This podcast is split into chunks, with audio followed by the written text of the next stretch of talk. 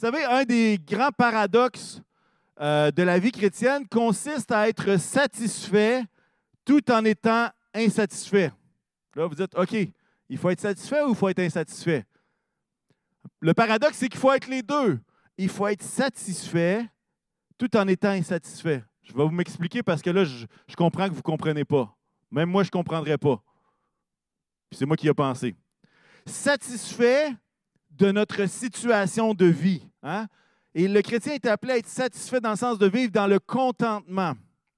Mais est également appelé à être insatisfait en, voulant dire qu'on veut toujours plus de Dieu. On veut être satisfait des, des, circonstances de notre vie dans laquelle nous nous trouvons, avec tous ces, ces paramètres, tout en étant insatisfait, c'est-à-dire de désirer plus de Dieu, de ne pas rester dans le statu quo au niveau de notre relation avec le Sauveur.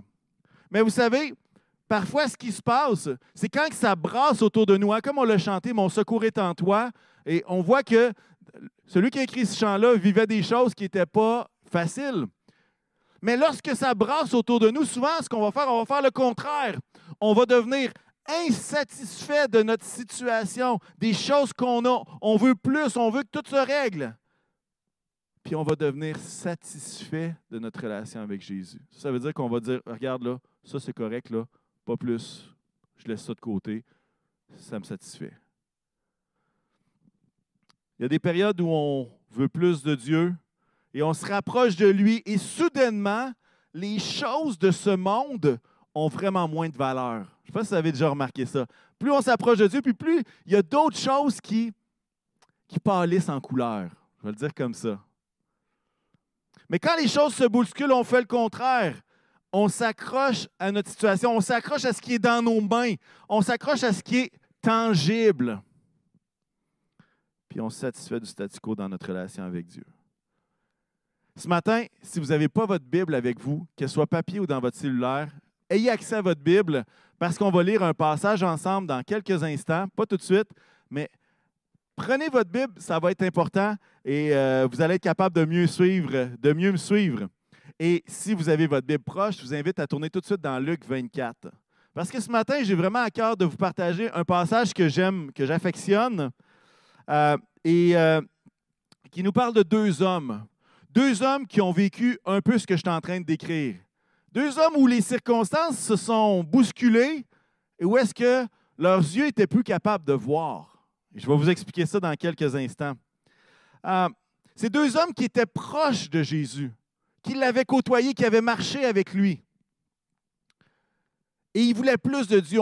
On, sent qu'ils s'étaient rapprochés pendant le ministère terrestre de Jésus. Il était proche de lui. Il suivait. Mais il est arrivé un événement troublant et tout d'un coup, ils se sont découragés, tout a changé. Je vais vous parler des disciples d'Emmaüs. Et je vais vous donner le contexte pendant que vous êtes en train, hein, je ne vous ai pas oublié, hein, pendant que vous tournez dans votre Bible à Luc 24.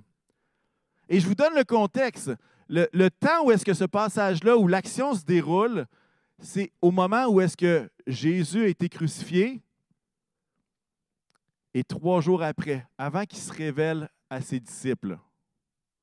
Alors, ce qui se passe, c'est que ça fait pas longtemps que Jésus est mort. Et ça crée toutes, sortes de choses. Et on va le lire ensemble. Alors, vous êtes prêts? Luc 24, et on va lire à partir du verset 13, et on va lire jusqu'au verset 35. Donc, on a une vingtaine de versets à lire. Donc, suivez avec moi dans votre Bible. Moi, j'utilise la version second 21. Peut-être que vous aurez une version différente qui vous donnera d'autres éclairages peut-être, puis tant mieux. Euh, verset 13. Ce même jour, deux disciples se rendaient à un village appelé Emmaüs, éloigné de Jérusalem d'une douzaine de kilomètres.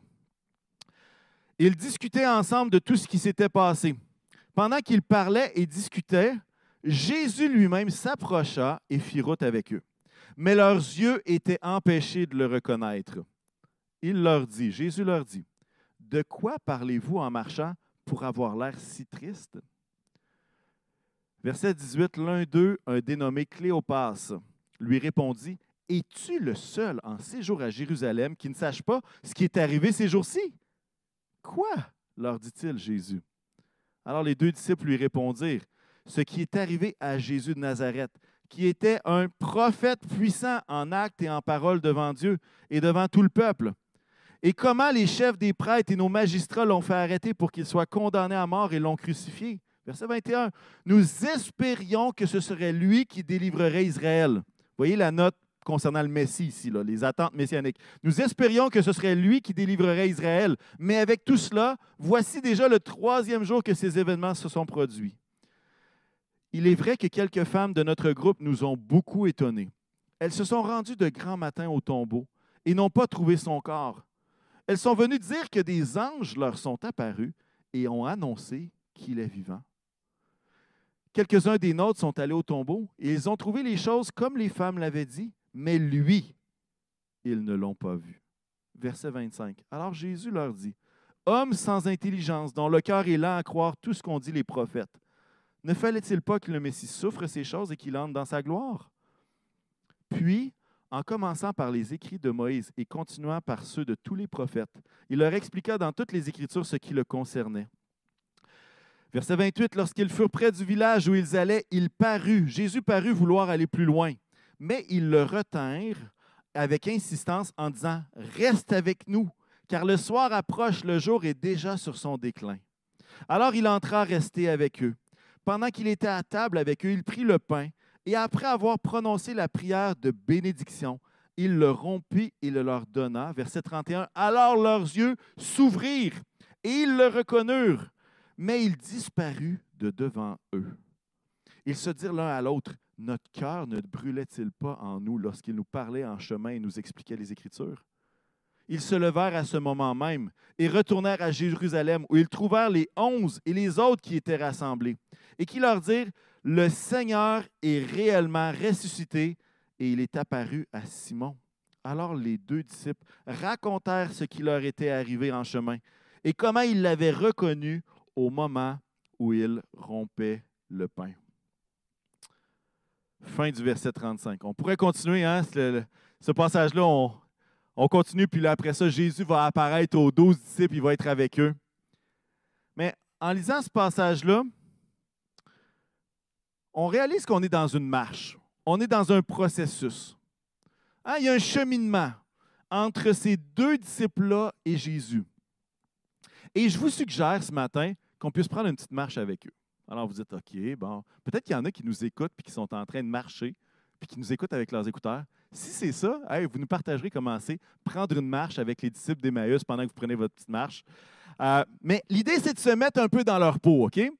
C'est facile de voir la fin de l'histoire et de dire, ben là, c'était évident, c'était Jésus. OK? Vous comprenez? On n'est pas là. On essaie de se mettre dans leur peau, puis on va voir un peu, on va cheminer avec eux. Et, je crois que euh, le Seigneur a vraiment une parole pertinente pour beaucoup d'entre nous ce matin. En fait, la première chose qu'on voit, c'est qu'il y a un événement qui vient les surprendre complètement. Il y a quelque chose qui, arrive, il y a un déclencheur qui va faire en sorte que ces disciples-là vont, vont partir, vont s'en aller, vont être tristes. Et, l'événement, c'est la mort de Jésus. Jésus a été crucifié, alors que pour eux, quand, quand, je vous ai dit tout à l'heure qu'il y avait des attentes du Messie, c'est que pour eux, ils vont dire Hey, on espérait que ce soit lui qui amène la délivrance en Israël, on espérait que ce soit lui le Messie mais voilà trois jours qu'il est mort. Puis c'est les chefs du peuple qui l'ont tué. C'est comme, là, là, est-ce que ça vous est déjà arrivé? Parfois, vous avez une circonstance, puis c'est comme si les liens ne se font pas. C'est comme tu dis, mais ça se peut pas, ça. Ça peut pas arriver. Il me semble que c'était, c'était pas ça que j'avais reçu comme parole. C'est pas ça que j'avais perçu comme étant l'action que Dieu allait faire. C'est comme si les connecteurs se touchent plus, là. En tout cas, peut-être c'est juste moi. Mais mais on voit que ça les surprend à un tel point qu'ils disaient, même nos attentes que ce soit lui, celui qui allait délivrer, ils ne sont plus là. Et qu'est-ce qu'ils vont faire? Ils vont aller loin de Jérusalem. Hein? Ça va dire, le verset 13, ce même jour, deux disciples se rendaient à un village d'Emmaüs, éloigné de Jérusalem d'une douzaine de kilomètres. Et ce qui se passe, c'est que plutôt que de rester à Jérusalem, ils partent à Emmaüs. Mais ce qu'il faut comprendre, c'est qu'ils vont dans la mauvaise direction. Ils ne vont pas dans la bonne direction. C'est comme s'ils ont abandonné, c'est comme s'ils étaient tellement tristes que plutôt que rester avec les disciples, ils s'en vont. Ils partent dans la mauvaise direction. Et leur espoir s'écroule. ils ont de la misère à croire ce qui s'est passé. Et, et, même, ils sont tellement surpris, ils sont tellement dans, cette espèce de qu'est-ce qui est en train de se passer que les femmes, il y a des femmes qui vont leur dire Hey, on a vu le tombeau vide. Hey, il y a des anges qui m'ont parlé, qui nous l'ont dit. Hey, même les disciples sont allés vérifier, puis c'était comme ils l'avaient décrit. Mais malgré tout ça, c'est comme Non, je comprends juste pas. Et ça vient affecter leurs émotions. Hein? Ça vient affecter leurs émotions parce que leurs émotions sont bouleversées. Jésus, quand il va s'approcher d'eux, qu'est-ce qu'il va dire? Il va dire Hey, de quoi vous parlez pour être aussi triste? Je ne sais pas si ça vous est déjà arrivé de croiser quelqu'un dans la rue que vous voyez qui est vraiment tellement triste. Bien, c'est exactement ça qui se passe. Jésus s'approche d'eux et dit Mais qu'est-ce que vous parlez pour être aussi triste? Que ça paraisse dans votre face, là, que, que c'est évident que vous êtes dans une tristesse profonde. Et à quelque part, si on se met dans la marche avec eux, qui ici serait prêt à leur jeter la pierre d'être triste de ce qui se passait? Qui ici leur jetterait la pierre qu'il y ait des émotions qui soient suscitées à travers cette déception, ce, désespoir? Pas beaucoup, je pense. Et non seulement il y a une émotion de tristesse, mais il y a de la confusion qui est là. Hein, même, si, c'est comme si, à quelque part, là, qu'est-ce que tu veux de plus? Les femmes, le tombeau est vide. Les femmes t'ont dit qu'il y a un ange qui leur a parlé que, hey, il n'est pas ici, il est vivant. Et il y a d'autres témoins oculaires qui sont allés voir, puis le tombeau est vraiment vide. Il était vraiment confus. Et il n'était pas capable de voir. Hein, et même, leurs, leurs, yeux étaient empêchés de le reconnaître. Et là, on dit, c'est quoi? C'est-tu qui était tellement triste, il y avait de la buée dans les yeux? Tu sais? Non, c'est pas ça. Saviez-vous que euh, le corps de Jésus ressuscité, Marie-Madeleine ne l'a pas reconnu, euh, quand il était dans les bateaux de pêche, les disciples ne l'ont pas reconnu alors qu'ils regardaient sur le bord euh, du lac. Et puis ici, les deux disciples n'ont pas reconnu. On peut prendre comme hypothèse que ça se peut que le corps ressuscité ou glorifié de Jésus n'était pas pareil comme le corps pré-crucifixion. On va le dire comme ça, OK? Et, ce qu'on remarque dans le texte, c'est que c'est comme si Jésus les empêchait de voir.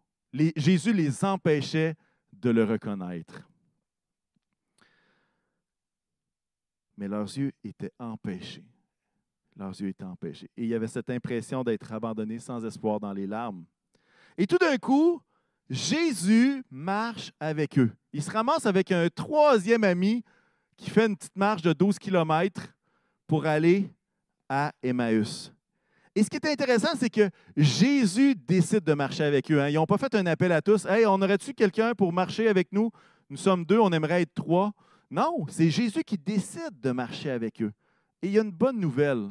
Ça, c'est la bonne nouvelle de Jésus. Hein? La bonne nouvelle, c'est que même dans Jean 1, on n'a pas la référence, euh, l'équipe technique, ne euh, cherchez pas. Dans Jean 1, ça veut dire que la lumière, la parole de Dieu, elle a habité parmi nous, hein? pleine de grâce et de vérité. Et ce qui est intéressant, c'est que ce passage-là, ça ne veut pas juste dire il a habité. En grec, ça veut dire il a planté sa tente parmi nous. Hein? Puis même si on va plus loin, on pourrait dire il a tabernaclé avec nous. Ça, ça veut dire quoi? C'est comme l'idée de la tente de la rencontre. Il a décidé de planter sa tente parmi nous. Et parfois, hein, on dit souvent hey, Moi, je marche avec le Seigneur depuis 10 ans, je marche avec le Seigneur depuis 20 ans, je marche avec le Seigneur depuis aussi longtemps que je me souvienne. Et, et j'aimerais vous dire que, bien que ce soit vrai, j'aimerais vous rappeler que Jésus décide de marcher avec nous et que ça n'a pas toujours rapport avec nous. ça n'a pas rapport toujours avec nos mérites. Mais Jésus décide de marcher avec nous. Il a décidé de venir sur terre. Et je fais un lien avec le message que Francis a apporté. Alors que nous étions pécheurs, Christ est mort pour nous. Alors que nous étions pécheurs, Christ est descendu, il a habité parmi nous. Jésus décide de marcher avec eux. Mais eux, ils ne savent pas c'est qui. Ils disent, c'est un homme comme un autre. Alors Jésus, et là, remarquez bien le cœur de compassion. Hein? Cœur de compassion de Jésus. Il ne va pas dire, ben voyons donc, qu'est-ce que vous faites là? Il va dire, de quoi parlez-vous pour avoir l'air si triste? C'est quoi vous parlez pour avoir un cœur chagriné comme ça? Et il pose des questions. Il a une oreille attentive. Il continue de marcher avec eux. Et là, tout d'un coup, le sujet passe de la tristesse. Et là, Jésus se met à parler. Et qu'est-ce qu'il fait? Il se met à leur expliquer les Écritures. Il se met à leur expliquer les Écritures. Il ramène le souvenir de ce qui est écrit sur le Messie, sur les attentes. Puis là, c'est drôle parce qu'il est en train de faire exactement, il répond à l'objection des disciples. Hein. Les disciples vont dire Ah ben là, on pensait que c'était lui le Messie, on pensait que c'est lui qui allait nous délivrer. Et là, Jésus se met à expliquer tout ce qui le concerne à partir de Moïse et à travers tous les prophètes. Il est en train de leur dire Hey guys, ça c'est le Messie et je suis le Messie. Il est en train de leur ramener le souvenir de ce qui est écrit sur le Messie. Il est en train de ramener le souvenir des promesses que Dieu avait pour son peuple. Il est en train de ramener le souvenir de cette gloire-là à venir dont tous les Juifs espéraient l'accomplissement. Il ramène le souvenir et il explique les Écritures. Et Jésus marche avec eux dans le mauvais sens. Jésus marche dans le mauvais sens avec eux. Et ça, c'est puissant. Et ça, c'est puissant. Et non seulement, imaginez, là, quand ils, ont revisité cette scène-là, ils se sont dit, OK, Jésus marchait dans le mauvais sens avec nous, mais non seulement ça. Le texte va dire que quand il était près du village, il voulait, c'est comme si Jésus, il sentait qu'il voulait aller plus loin, il ne voulait pas arrêter là. Mais les disciples, qu'est-ce qu'ils ont fait? Les deux disciples d'Emmaüs, ils ont essayé de le convaincre. Ils disent, non, non, il faut que tu restes avec nous. Vous savez, s'il y a bien quelqu'un qui peut prendre une décision puis dire non, c'est là que je vais, puis c'est tout. C'est bien Jésus, hein? Mais on voit ici qu'il se laisse convaincre. Versets 28 et 29, je le cite rapidement. Lorsqu'ils furent près du village où ils allaient, il parut vouloir aller plus loin, mais ils le retinrent, retenir au, au, passé simple, c'est pas beau, avec insistance en disant Reste avec nous, car le soir approche, le jour est déjà sur son déclin. Et là, il marche. Jésus marche avec eux il veut aller plus loin. Il dit, non, reste avec nous. Jésus décide d'arrêter pour rester avec eux. Et non seulement ça, il va décider de prendre un repas avec eux. Il va décider de prendre un repas avec eux. Et imaginez la scène. Il prend le pain. Il se met à faire une prière. Hein, dans, la, la traduction ici, prière de bénédiction, on pourrait facilement dire la prière de reconnaissance. Une prière de reconnaissance envers Dieu. Ils le pain et tout d'un coup, leurs yeux s'ouvrent. Jésus a marché des kilomètres avec eux dans la mauvaise direction pour prendre un repas avec eux, afin que leurs yeux voient. Et, et je sais que dans les dernières semaines, on en a parlé un petit peu. L'idée du repas, là, pour nous, c'est peut-être banal. Ah, qu'est-ce qu'on mange pour souper? Mais, mais l'idée de prendre un repas avec quelqu'un, dans la culture juive, c'est quelque chose de très relationnel. Il y a quelque chose de relationnel là-dedans. De la même façon que, tu sais, euh, on voit dans l'Apocalypse, je frappe à la porte. Si quelqu'un m'ouvre, j'entrerai et je souperai avec lui. Puis l'idée, c'est toute l'image de je vais prendre un temps avec lui. Je vais prendre un temps avec cette personne-là qui m'ouvre la porte. Et on voit qu'il y a ce désir de relation, de proximité. Et c'est vraiment beau. Et après ça, qu'est-ce qui se passe? Tout d'un coup, leurs yeux voient. Ce qui les empêchait de le reconnaître s'en va. C'est comme quelqu'un qui est, daltonien complètement puis qui reçoit des lunettes qui lui permettent de voir la couleur. Je ne sais pas si vous avez déjà vu des vidéos de ça sur Internet. Là. C'est embraillé, là. c'est en pleurer tellement que c'est beau. Ils sont comme Waouh! Tout ce que j'ai manqué depuis que je suis tout jeune, maintenant je vois les couleurs. Et les disciples sont dans cette même attitude-là. Ils ne voyaient pas que Jésus était juste à côté d'eux. Puis là, tout d'un coup, ils voient Jésus. Et ils voient qu'ils ne sont pas au bon endroit ils voient qu'ils ne sont pas au bon endroit parce qu'ils vont dire Hey, il faut qu'on arrête ici, hein, c'est la fin du jour, commande Jésus, il faut que tu restes avec moi. Mais ce qu'on apprend, c'est que tout de suite après, quand ils voient Jésus, ils courent à Jérusalem pour aller le dire aux disciples. Il ne devait pas être si tard que ça. Ou du moins, c'est comme si leur priorité avait changé. Et alors qu'ils voient en couleur, ils, remarquent, ils ont le souvenir que, hé, mon cœur brûlait à l'intérieur. Mon cœur brûlait quand il nous expliquait les Écritures.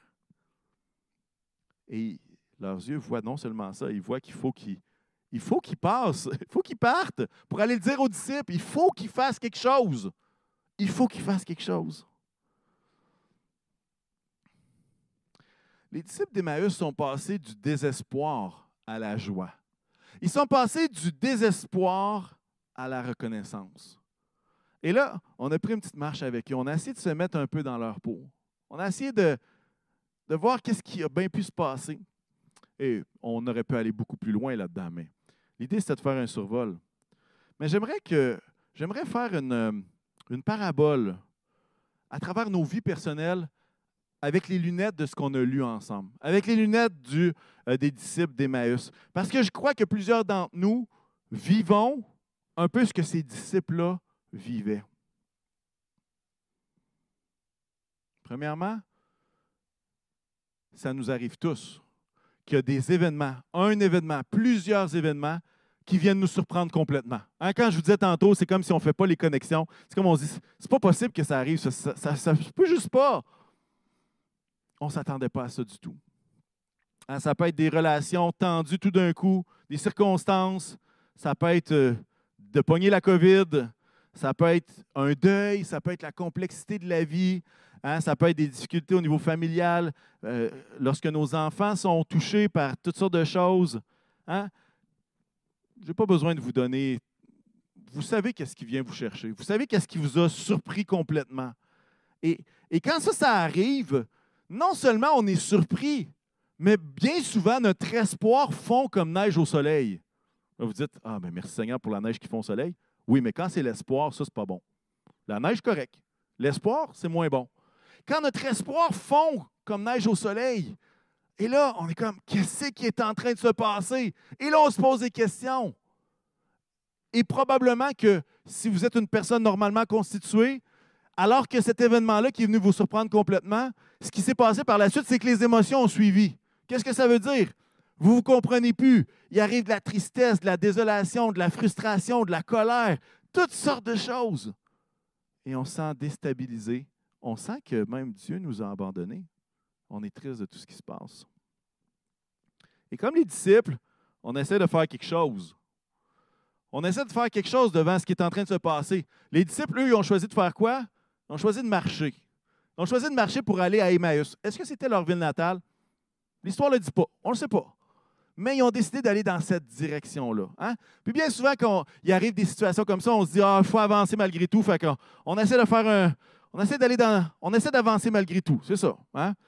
Et comme ces disciples qui n'ont pas pris la bonne décision en allant dans la mauvaise direction, bien, des fois, ça arrive que nous autres aussi, on ne prend pas toujours les bonnes directions. Pourquoi? Bien, parce qu'on on est surpris, on est bouleversé. Et alors qu'on fait ça, est-ce que ça vous est déjà arrivé d'avoir comme ces yeux qui sont empêchés de voir selon la perspective de Dieu? C'est comme si on voit plus clair, on voit juste notre situation et on n'est plus capable de voir au-delà. On n'est plus capable de voir avec les lunettes, hein, les lunettes de l'Évangile, euh, les lunettes de la bonne nouvelle, les lunettes des promesses. C'est comme si nos yeux sont bloqués de voir selon une perspective divine. On ne voit pas Dieu. On se demande même où il est. Ses disciples devaient se poser la question. Ils savaient qu'il n'était plus dans le tombeau. Ils devaient se dire Il est rendu où le corps? Qu'est-ce qu'ils ont fait avec le corps? Hein, On se demande pourquoi est-ce que Dieu ne règle pas tout? Pourquoi est-ce que tout ne pourrait pas juste revenir comme avant? Au nom de Jésus, Amen.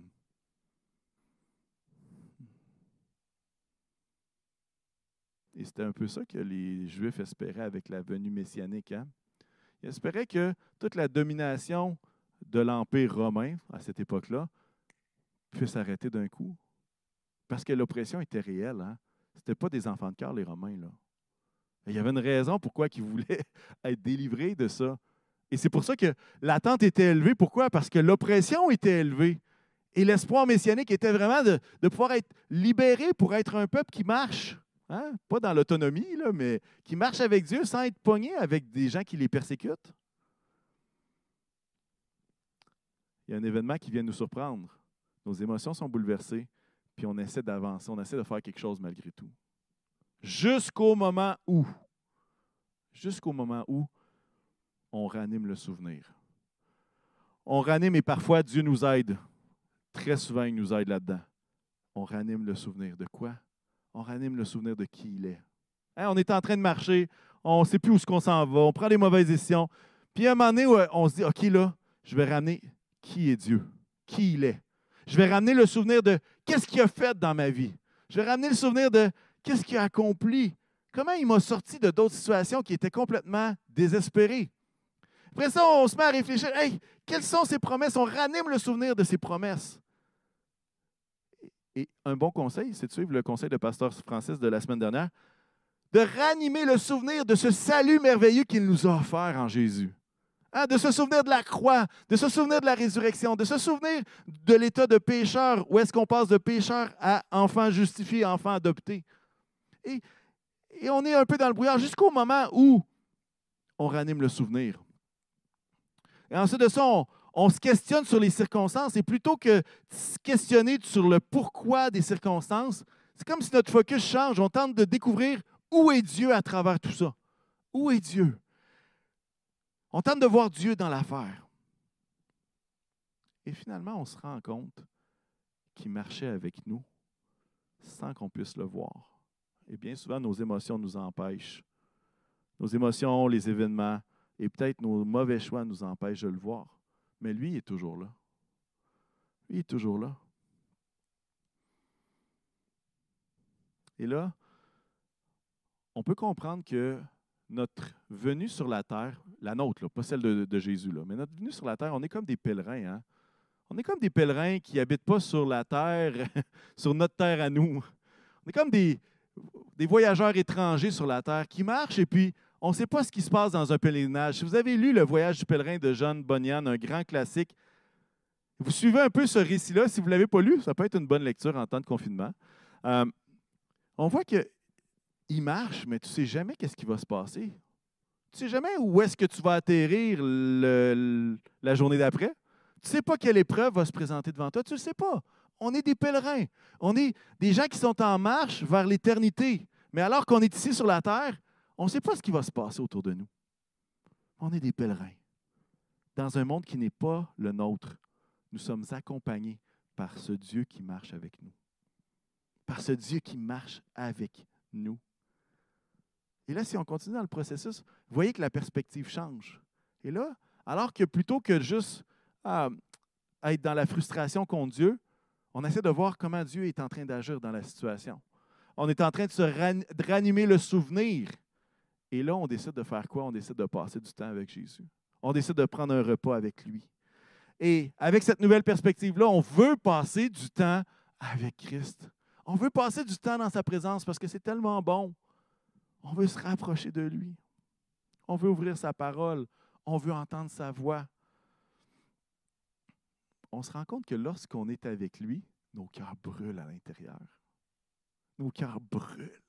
J'aime tellement ce verset nos cœurs ne brûlaient-ils pas alors qu'il nous expliquait les Écritures? C'est de toute beauté. C'est merveilleux. C'est, de la poésie chrétienne à son meilleur. Désolé pour les poètes qui sont capables de faire mieux, mais, mais, mais ce que je veux dire, c'est qu'il y a cette idée-là que c'est beau. Là. il y a quelque chose de beau, de pur dans cette phrase-là, dans cette question-là. Et alors qu'on commence à prendre du temps avec Dieu, qu'est-ce qui est en train de se passer? Nos yeux se mettent à voir. Nos yeux se mettent à voir. On ne voit pas Jésus crucifié, mais on voit Jésus glorifié. Notre tristesse se change en joie parce qu'on sait qu'il marche avec nous. Notre désespoir se change en excitation, comme les disciples, quand, quand ils disent justement Notre cœur ne brûlait-il pas Notre déception se change en action de grâce. Notre cœur de glace devient un cœur qui brûle. Cette parole-là est pour quelqu'un. Son cœur de glace devient un cœur qui brûle. C'est une promesse pour toi nos mauvais choix se transforment en urgence de faire la bonne chose maintenant. Ça, c'est quelque chose que je trouve phénoménal. Quand leurs yeux voient, ils se rendent compte qu'ils ne sont pas au bon endroit. Et là, il y a une urgence. Ce n'est pas de dire qu'on va attendre, on va dormir, puis demain matin, on ira voir les disciples. Non, il y a une urgence maintenant. On retourne à Jérusalem. J'espère qu'il y avait le cardio de Marianne pour se rendre en courant. Hein, ça, ça, a pu se faire en moins d'une heure, c'est certain. Mais à quel point est-ce qu'ils ont couru ou qu'ils ont marché, je ne sais pas. L'histoire ne le dit pas mais leur, mauvais choix s'est transformé en urgence de faire la bonne chose, pas dans un mois, pas dans deux mois. Maintenant. Du désespoir à la joie, du désespoir à la reconnaissance. Et honnêtement, on est probablement tous à un point ou à l'autre de ce parcours, parce que ce n'est pas quelque chose qui arrive juste une fois dans une vie. En fait, ça arrive très souvent. Ça arrive très souvent qu'on est dans une de ces étapes-là. Soit qu'on est surpris, soit qu'on est dans nos émotions qu'on ne se comprend plus, soit qu'on ranime le souvenir et ensuite de ça, qu'on va passer du temps spécifique avec Dieu et qu'après ça, nos yeux voient comme Dieu voit la situation dans laquelle nous étions. Et après ça, il arrive un autre événement, il arrive une autre situation, et là, nos émotions sont toutes tout à l'envers. Ensuite de ça, qu'est-ce qui se passe? On essaie d'avancer malgré tout. hein. On essaie de, faire quelque chose. Ça ne marche pas. On prend des mauvaises décisions. Après ça, on se ranime le souvenir de qu'est-ce que Christ a fait pour nous. On se ranime le souvenir de sa parole. Et ensuite de ça, qu'est-ce que ça fait? Ça provoque le désir de passer du temps avec lui. Puis quand on passe du temps avec lui, nos yeux s'ouvrent et notre perspective s'agrandit. Et après ça, il arrive d'autres opportunités, pas d'autres opportunités, d'autres choses qui se passent sur la route du pèlerinage dans lequel nous sommes, et ainsi de suite, ainsi de suite. Je ne le répéterai pas une troisième fois, je pense que vous avez compris. Mais s'il fallait que je le répète autant de fois que c'est arrivé dans ma vie, allez vous faire un autre café, on en a pour un petit bout. À travers la thématique, euh, alors que je vais inviter les musiciens à se rapprocher, à travers la thématique qu'on veut développer sur l'idée d'un mois d'action de grâce au mois de mai, un mois de la reconnaissance. Moi, je crois vraiment là, que, Dieu veut ranimer le souvenir dans nos vies. Il veut ranimer le souvenir de ce qui est écrit dans la parole. Il veut ranimer le souvenir de ses promesses pour aujourd'hui. Il veut ranimer le souvenir de ces grandes œuvres qu'il a faites dans le passé, peut-être pour vous, peut-être les gens qui vous entourent. Et nos mardis soirs de, té- de témoignages, d'actions de, grâce, je peux vous dire, ça va booster votre foi. Pourquoi? Parce que vous allez voir d'autres qui sont rendus à voir dans une perspective de comment Dieu a pris ces choses-là et les a transformées et qui marchent dans la reconnaissance. Dieu veut nous ramener, veut nous ramener le souvenir pendant le mois de mai de ce salut si merveilleux qu'il nous accorde en Jésus.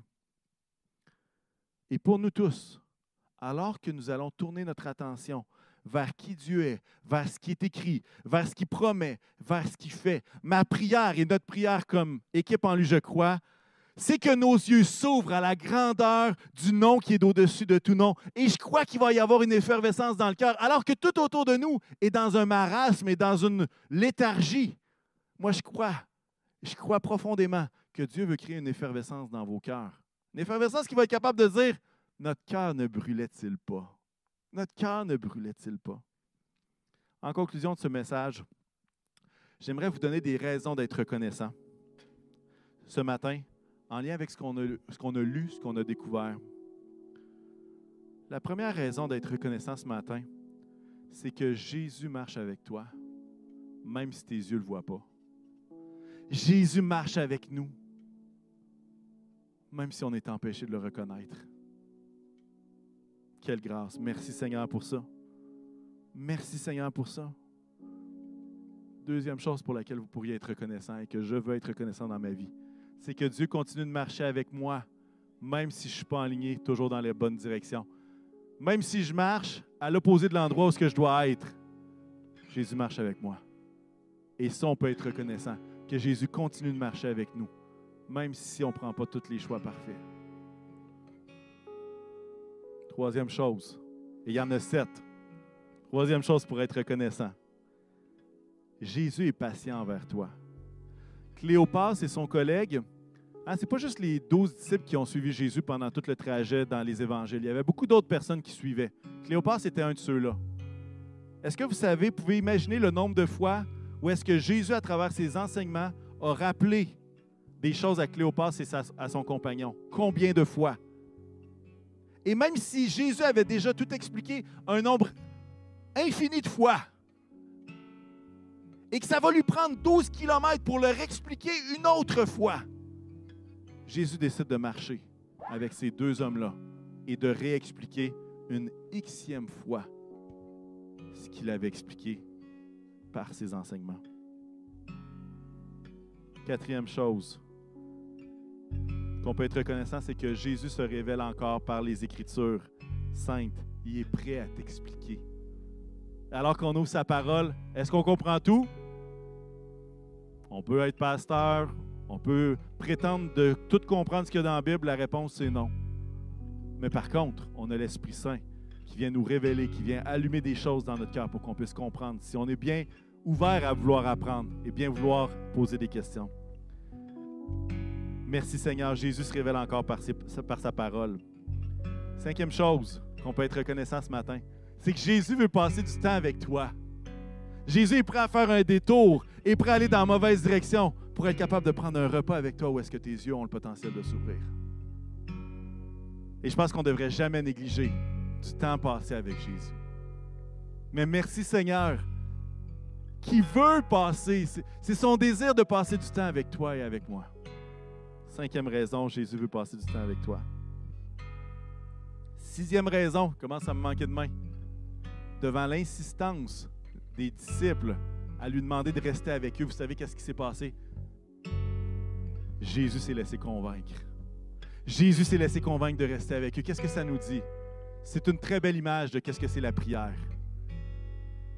Où est-ce qu'il écoute la prière? Il incline son cœur à la prière de son peuple. Et c'est pour ça que la prière est tellement importante.